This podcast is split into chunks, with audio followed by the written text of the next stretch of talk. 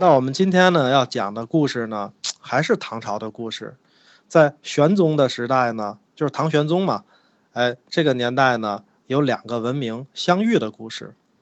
先说起因吧，这个事儿的引子呢，其实就是因为一个臣子进献给玄宗了一条五色的玉带，这个玉啊特别的好看，玄宗好喜欢这个玉带啊，于是呢就找人到国库里找还有没有这类玉所做成的器物。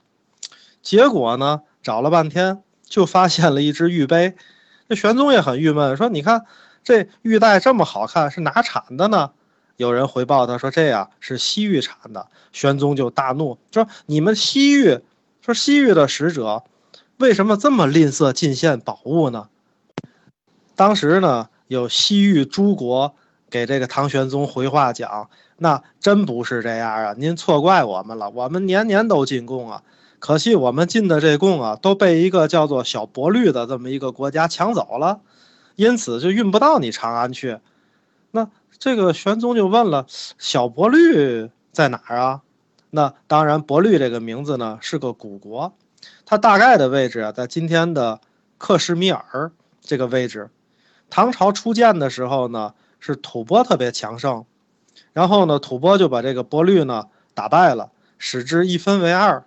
留在原地的那个呢，叫大波律，然后呢，向西北迁移，就到这个刚才咱们说克什米尔这个地方的叫小波律，哎，就是他正好在这个咽喉要道上，往唐朝进贡的各种东西都得走他这个国家。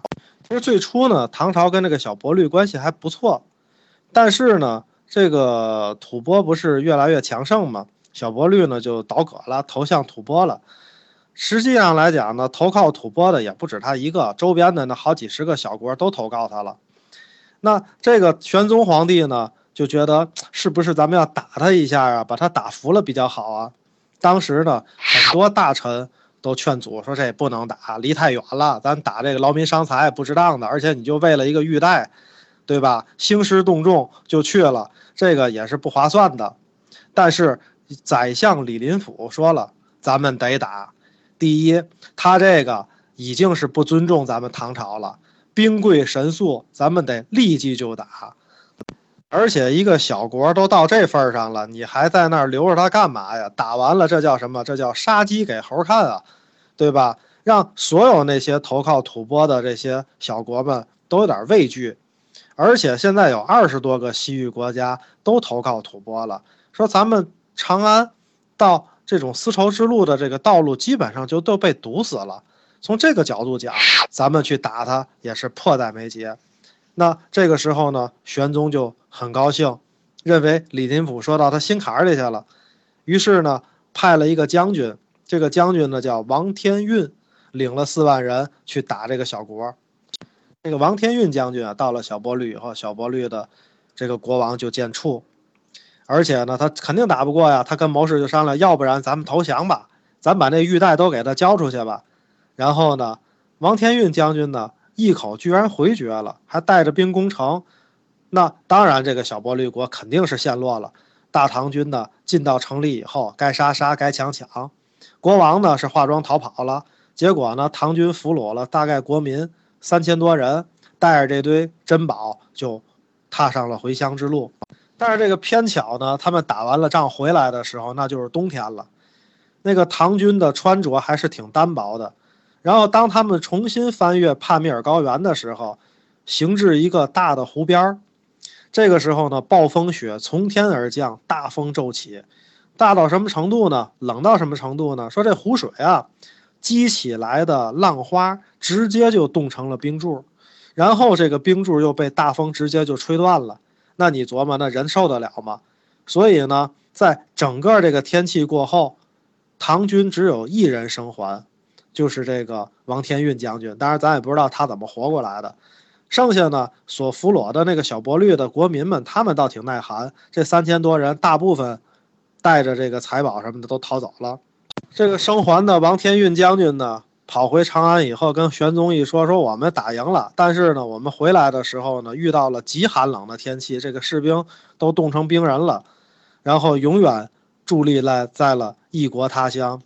玄宗呢也不信，派人还去看了，确实是唐朝的士兵的尸体都成了冰尸了，有的坐着，有的立着，跟冰雕是一个样。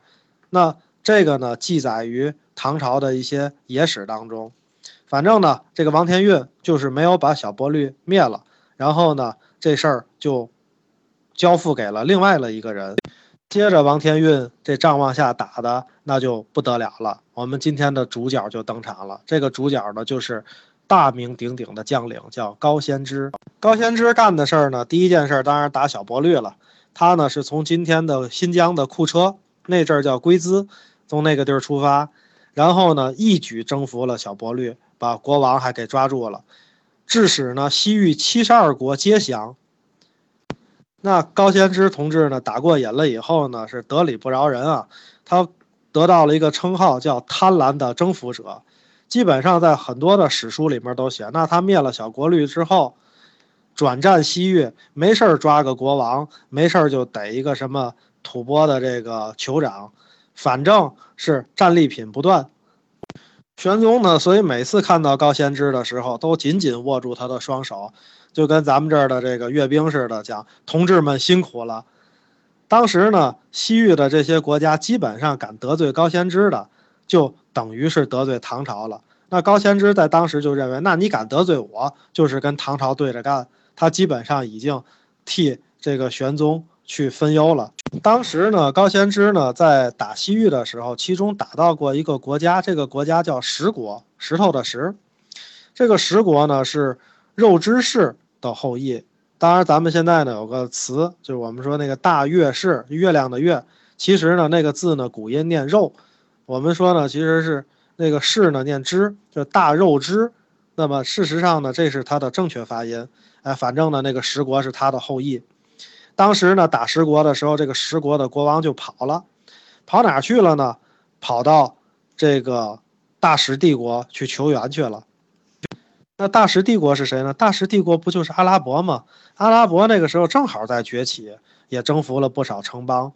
你想吧，那这两个国家，一个呢是唐朝，一个是大食，东西两个帝国，你往这边扩张，我往那边扩张，那碰上的时候是必然的。所以呢，当时呢，这个大食帝国呢和大唐帝国的部队就碰上了。当时呢，高仙芝呢带了一个多国部队，自己呢，反正这个唐朝的军队有个四万多人，后面呢也有几万人，有一万这儿的，一万那儿的，反正呢是各地都有。呃，其中呢有一个这个国家叫大宛，就是咱们现在出出那个汗血宝马的那个地方，也是其中一支，大概有一个一万多人。后来呢，问题就出在这一万多人上了。咱先接着往下说。大概呢，那个时候是个天宝十年左右，打小波律的时候呢是天宝四年左右，这个大概呢中间隔了六年。然后呢，这个高仙芝还是从新疆那儿出发的，就是龟兹那儿出发的，对大石进行远征。然后呢，大石帝国呢，当时事实上呢，这个分为两个王朝，一个呢叫白衣大石，一个叫黑衣大石。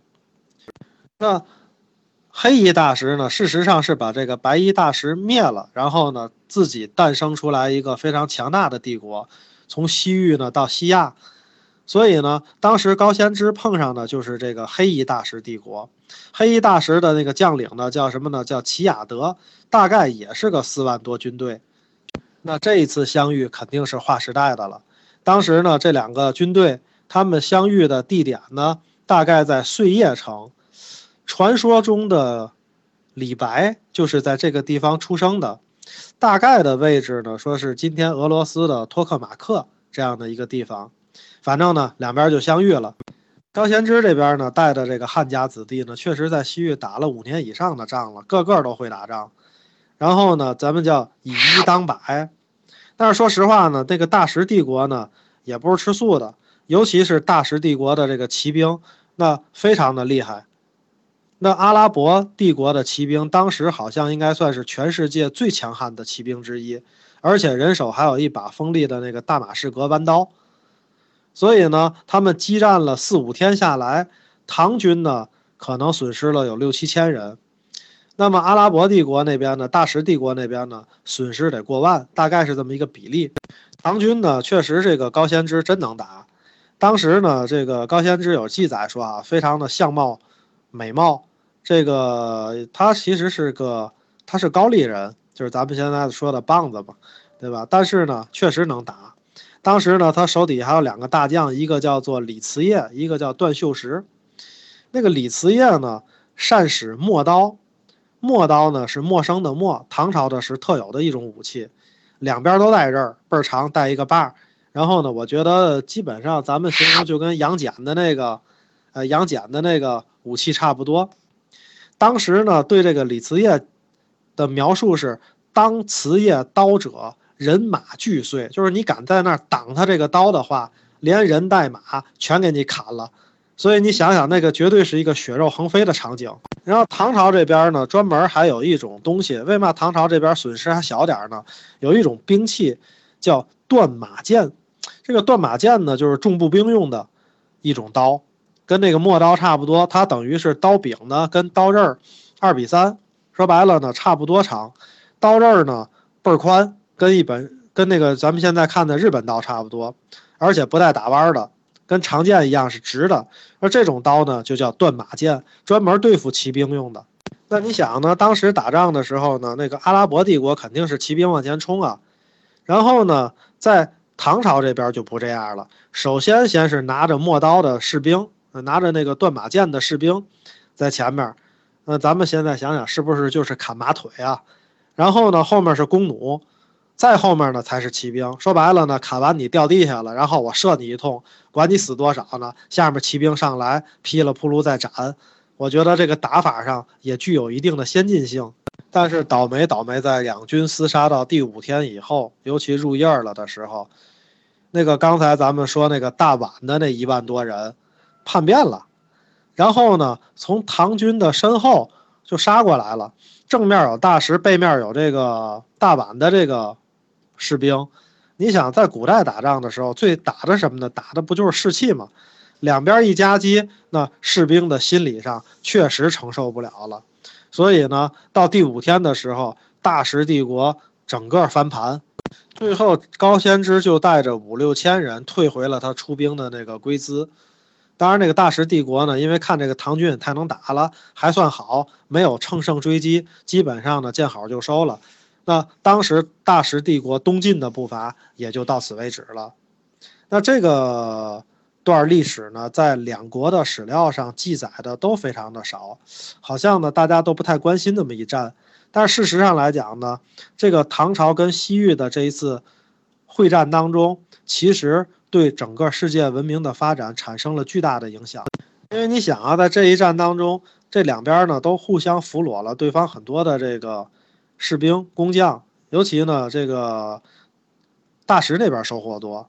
他俘虏的唐朝的士兵呢，竟有这些什么会造纸的呀，会造指南针的，会造火药的。其实这些造纸术、指南针、火药是从这个时候传入阿拉伯的。